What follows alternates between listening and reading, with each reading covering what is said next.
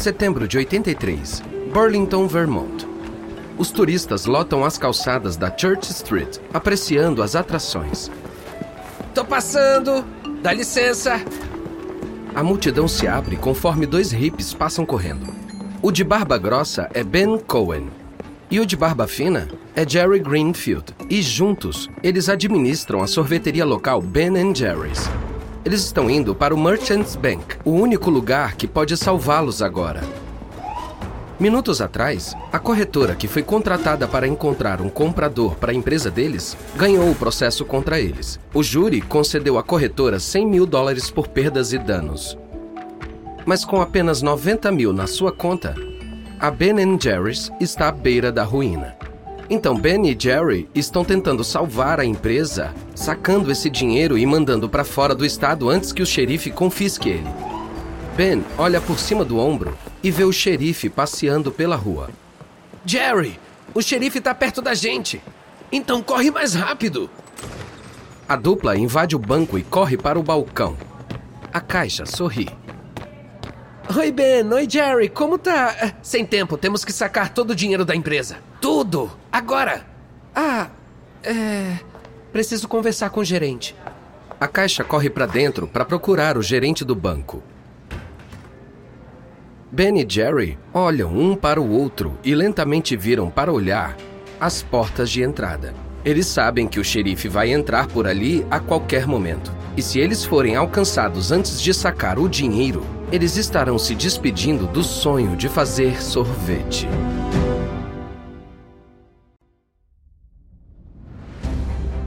Da Wondery, eu sou Lucas Soledade e esse é o Guerras Comerciais.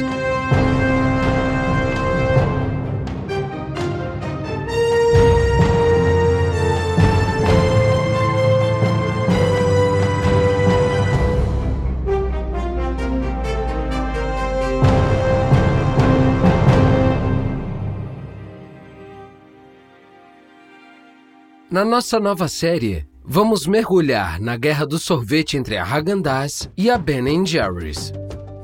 Durante décadas, essas duas marcas norte-americanas trocam golpes, tentando conquistar o segmento super premium do mercado de sobremesas geladas, uma categoria que vale 8 bilhões de dólares. Eles também defendem visões contrárias sobre o que seria um ótimo sorvete. Enquanto a Häagen-Dazs levanta a bandeira da elegância suave e indulgente, a Ben Jerry's oferece sabores bem recheados e polvilhados com política. A Guerra Fria entre elas fez os sorvetes de qualidade voltarem, trouxe novas sensações ao paladar e misturou o comércio com ideais hippies para criar um novo sabor de capitalismo. Mas nos anos 70, Ben Cohen e Jerry Greenfield nunca poderiam ter sonhado com as brigas milionárias que estavam por vir. Naquela época, eles eram apenas dois amigos com um pequeno sonho. Esse é o episódio 1 Grandes Pedaços de Amor. É o verão de 77 e em Somerville, Massachusetts, as pessoas esperam 20 minutos do lado de fora da sorveteria Steve's. Esperando impaciente na fila, debaixo do toldo azul e branco, estão Ben e Jerry. Eles apertam o rosto contra a janela e assistem a velha batedeira de Steve preparar uma nova leva de sorvete suave e sedoso. Nossa, cara, isso parece bom. É, eu poderia lamber direto da batedeira. Ben e Jerry são melhores amigos desde o fundamental. Agora, com 26 anos, esses nativos de Long Island estão embarcando em uma nova aventura: abrir a própria sorveteria. Parece algo legal para se fazer. Ben acabou de perder o emprego em uma escola para crianças. Jerry quer recomeçar depois de terminar com a namorada. E fazer sorvete parece divertido. Eles planejam abrir a sorveteria em Saratoga Springs, Nova York. É um lugar ideal. Tem muitos estudantes do Skidmore College no entorno e bandos de turistas de verão para as famosas corridas de cavalo. Mas nenhuma sorveteria. E enquanto eles caçam um lugar e economizam para um investimento inicial e equipamentos, eles procuram inspiração em outros estabelecimentos, como o Steve's. Ben e Jerry adoram o Steve's. As cadeiras que não combinam, as mesas coloridas e o quadro de avisos da comunidade com anúncios de aulas de yoga e bandas de folk. Eles querem que a sorveteria deles seja assim. Mas, acima de tudo, eles adoram como o Steve's mistura frutas, castanhas, doces e muito mais no seu sorvete se você pedir. São infinitas possibilidades. Chegando perto do balcão, Ben e Jerry estão muito empolgados. Você viu isso? Você pode colocar Eat Bars triturados. Esse é meu. O que você quer? Nozes picadas. Não, espirais de manteiga de amendoim. Não, não, esquece, espera. MMs triturados, espera. Definitivamente. Olha, eles têm Oreos quebrados. Biscoito no sorvete. Isso é o melhor biscoito com leite. Quando a gente abrir nossa sorveteria, temos que fazer misturas. Ben, você leu minha mente. Mas voltando a Saratoga Springs, há más notícias. Alguém chegou antes deles e abriu uma sorveteria. Então, eles se mudam para outra cidade universitária que precisa de sorvete Burlington, Vermont. Há milhares de estudantes e também é um centro de contracultura um lugar onde hips vêm se refugiar e ativistas socialistas como Bernie Sanders ganham as eleições. Para Ben e Jerry, essa é uma grande vantagem. A visão de mundo deles foi construída em uma era de marchas pelos direitos civis, impasses nucleares, Vietnã e John Lennon pregando a paz da sua cama. Eles não querem riquezas, eles só querem se divertir e fazer as pessoas felizes. Eles passam o primeiro inverno em Vermont aprendendo a fazer sorvete e procurando lugares. Eles se instalam em um antigo posto de gasolina com buracos no teto e uma manta térmica de 15 centímetros de espessura no chão. É maio de 78 e as pessoas na fila da Ben Jerry's estão curtindo as músicas que um cliente toca no piano da loja. Enquanto a música toca, Jerry coloca o que sobrou do sorvete de chocolate em uma casquinha. O plano de deixar os clientes escolherem as misturas é história. Ben e Jerry não podiam dominar a arte de mesclar coisas com o sorvete na hora. Em vez disso, eles colocam pedaços e recheios quando fazem um sorvete. E é um sucesso. A loja abriu apenas nove dias, mas já vendem centenas de casquinhas por dia. E está ficando sem sorvete. A próxima cliente se aproxima. Uma hippie com o cabelo pela cintura ela combina com o público alternativo que adotou Ben Jerry's como seu novo ponto de encontro. Bem-vinda, Ben Jerry's. O que você vai querer? Ah, é uma casquinha com uma bola de sorvete de chocolate. Ah, desculpa, acabou de acabar. A hippie olha para a lista de sabores orgásticos do dia. Todos estão riscados: pinha colada, baunilha francesa, até mel e canela. Sobrou apenas um sabor: Chip de alfarroba com limão e hortelã. Hum.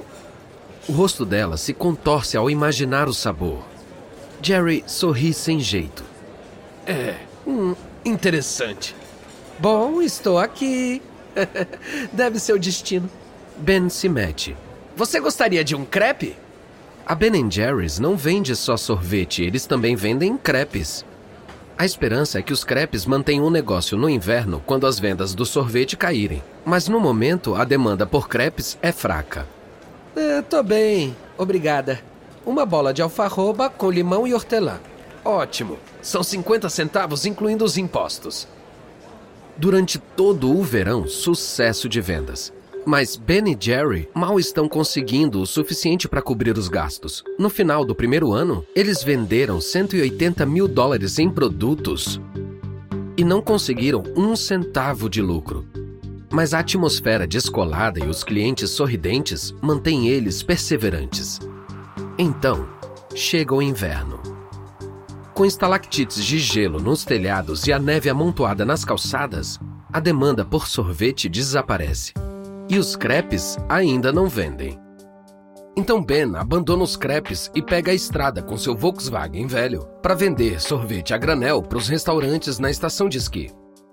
Pouca gente compra. Mas quando a neve derrete, as vendas se recuperam. Então os sócios fazem um empréstimo de 30 mil dólares no banco. Com o dinheiro, eles compram um caminhão de entregas usado para Ben em seguida, eles abrem uma pequena fábrica em um antigo moinho onde Jerry faz o sorvete, para a loja deles e para uma lista crescente de clientes atacadistas. Mas quando o inverno volta, acontece a mesma queda nas vendas. O déficit deixa os dois homens lutando para não se afogarem. Fim de 79, Burlington, Vermont.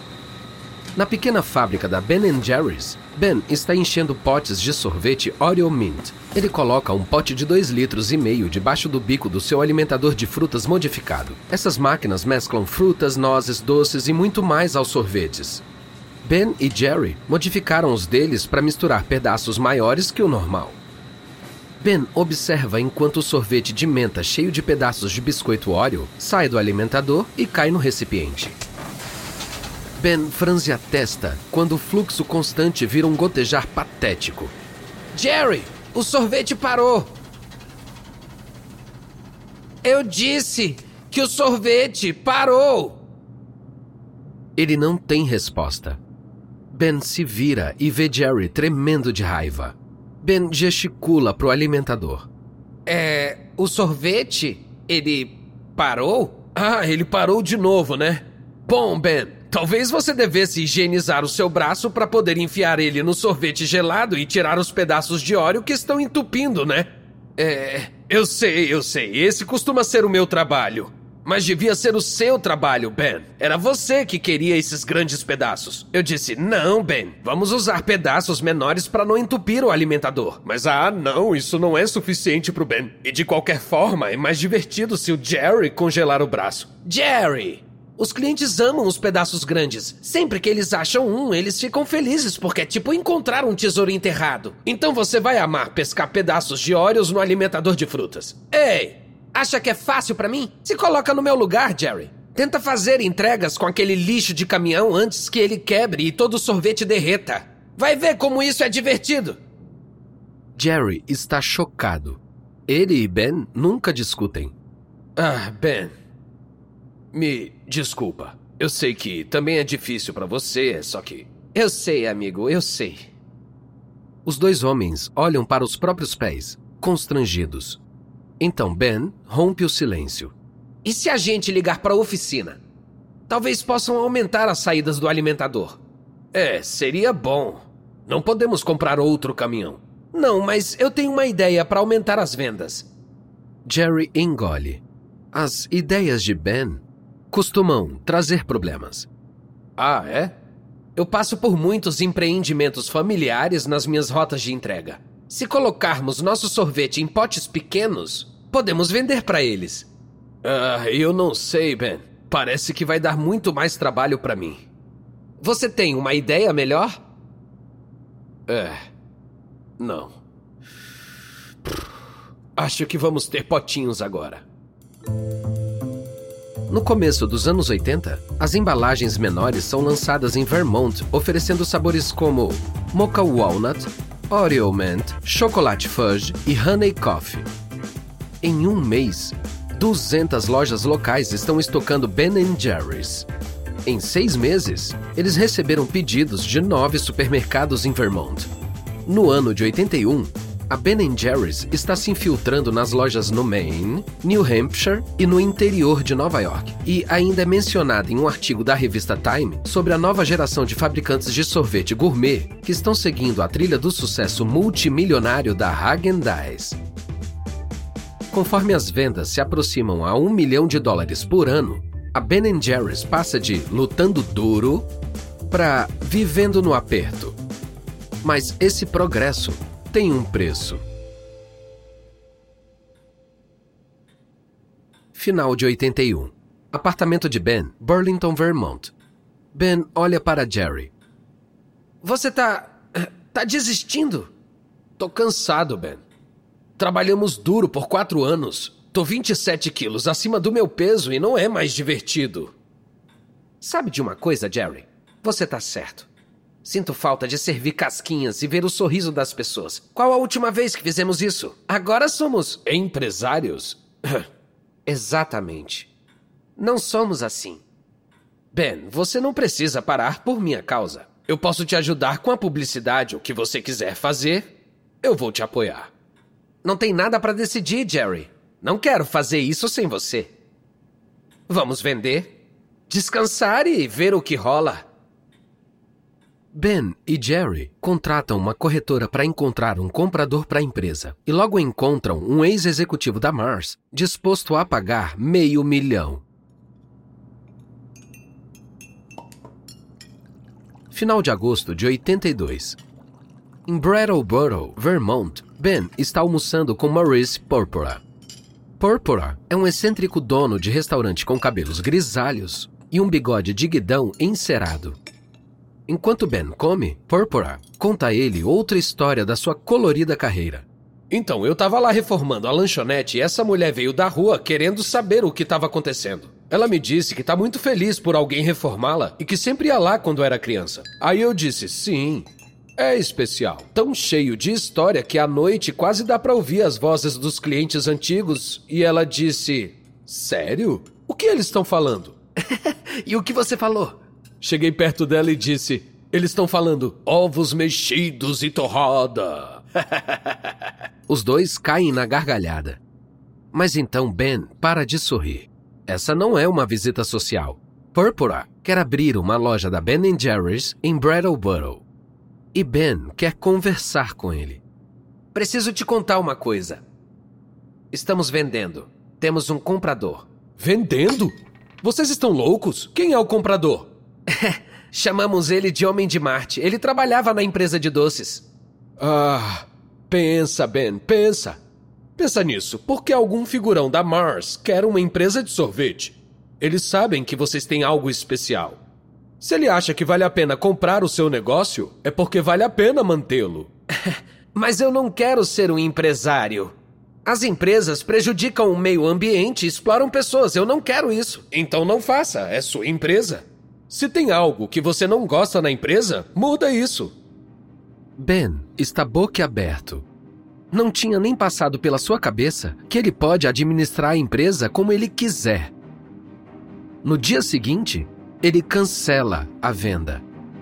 Ele vai administrar a empresa sem Jerry ao seu lado e ele vai fazer isso com ética. Ele ainda não sabe o que isso significa, mas vai descobrir. Mas a reviravolta inesperada irrita a corretora que encontrou o comprador. Ela processa os sócios por mais de 100 mil dólares por perdas, danos e prejuízos. É uma cifra grande o suficiente para afundar a Ben Jerry's para sempre.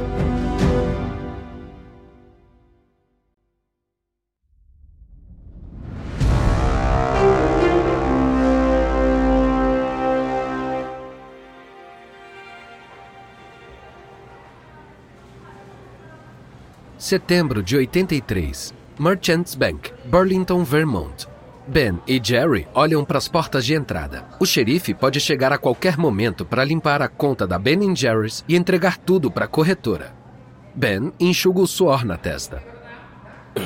Por que ela está demorando tanto? Antes de Jerry responder, a caixa volta da sala dos fundos com o gerente do banco. O gerente se aproxima. O que está acontecendo aqui? Jerry responde. Perdemos o caso no tribunal. O xerife tá vindo confiscar tudo se a gente não. O gerente do banco levanta a mão para interromper Jerry. A Ben Jerry's deve dinheiro ao banco. Se ela falir, esses empréstimos não serão devolvidos.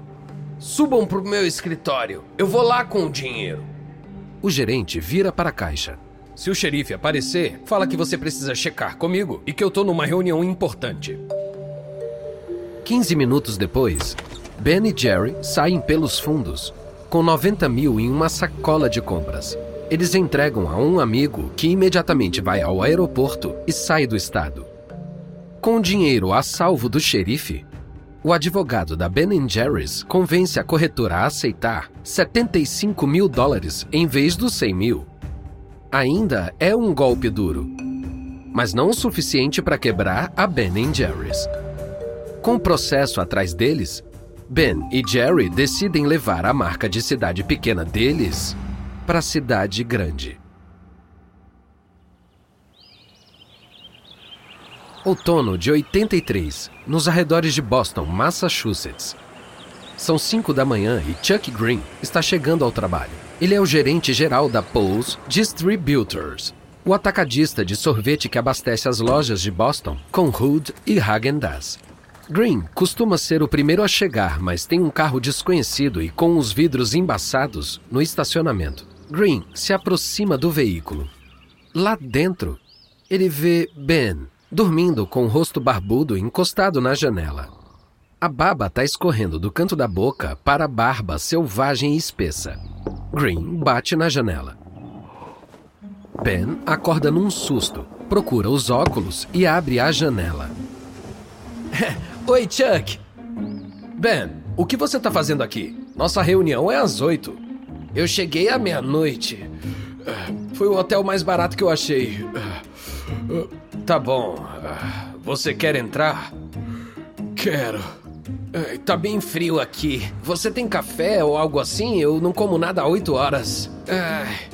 Green leva Ben até a cozinha dos funcionários e observa ele vasculhar armários e devorar tudo o que encontra. Green olha para a embalagem vermelha clara de Eat Bar Crunch, que ganhou de Ben. Na tampa tem uma foto em preto e branco de Ben e Jerry sentados em uma mesa de piquenique prestes a tomar sorvete. Ben, sei que você quer que a gente distribua seu sorvete por Boston, mas os mercados querem duas ou três marcas super premium, e uma delas é a Häagen-Dazs. Por que distribuir a sua em vez de uma marca como Frozen Glacier ou Alpenzober? Ben para de mastigar a caixa de biscoitos Hits que encontrou. Fácil. Nosso nome é o único que qualquer um consegue pronunciar. tá bom, mas seu recipiente é mais caro e suas embalagens são rústicas, não luxuosas. Mas temos pedaços. Pedaços reais, não migalhas de biscoitos. Pedaços grandes. Só a gente faz isso. Green concorda. Talvez exista um mercado para os sabores excêntricos e intensos da Ben Jerry's. Além disso, tem espaço nos caminhões. Não vai custar quase nada preencher esses espaços com a Ben Jerry's. Tudo bem. Eu vou te dar uma chance. Logo em seguida, a Ben Jerry's se junta a Häagen-Dazs nos freezers das lojas em Boston. Para atrair o interesse dos clientes, os funcionários da Ben Jerry's correm para escritórios e shoppings distribuindo amostras enquanto são perseguidos por seguranças. A empresa também coloca um anúncio de 10 segundos na TV local. Hi, I'm Ben. I'm Jerry. Oi, eu sou o Ben. Eu sou o Jerry. Podemos não ter dinheiro para aparecer na TV por 30 segundos, mas fazemos os melhores sorvetes que você já provou. Procura a gente na tampa de cada embalagem. O marketing low-fi funciona. Na primavera de 84, Boston está comprando 20 mil litros de Ben Jerry's por semana. Mas então, Green chama Ben para uma reunião urgente. Março de 84, Paul's Distributors. Ben olha para Green e cai na gargalhada. a Häagen-Dazs acha que somos uma ameaça? Tô surpreso que saibam de nós. Isso não é piada, Ben. A Häagen-Dazs foi muito clara. Nós distribuímos o sorvete deles ou de vocês, não os dois. A Häagen-Dazs é a marca que as lojas querem. Eles têm 70% das vendas de sorvete super premium. Se não levamos, as lojas vão nos abandonar. Ah, isso é ridículo. A Häagen-Dazs faz parte de uma corporação multibilionária. A gente é só o dinheiro do troco para eles. Eu concordo. Mas eu não vou morrer na praia com você. Eu vou ganhar o máximo de tempo que eu puder, mas não posso oferecer mais que isso. Ben sente que o cerco está fechando. A Häagen-Dazs quer destruí-lo. Sem distribuição, a Ben Jerry's pode muito bem não existir. Mais uma vez, grandes empresas estão tentando esmagar a menor. Ben sente uma raiva justificada surgindo dentro dele. Ele sabe que provavelmente vai perder, mas ele vai cair lutando. No próximo episódio, vamos voltar para a década de 50, quando um fabricante de sorvetes em apuros de Nova York está prestes a golpear seus inimigos com um novo produto chamado Häagen-Dazs.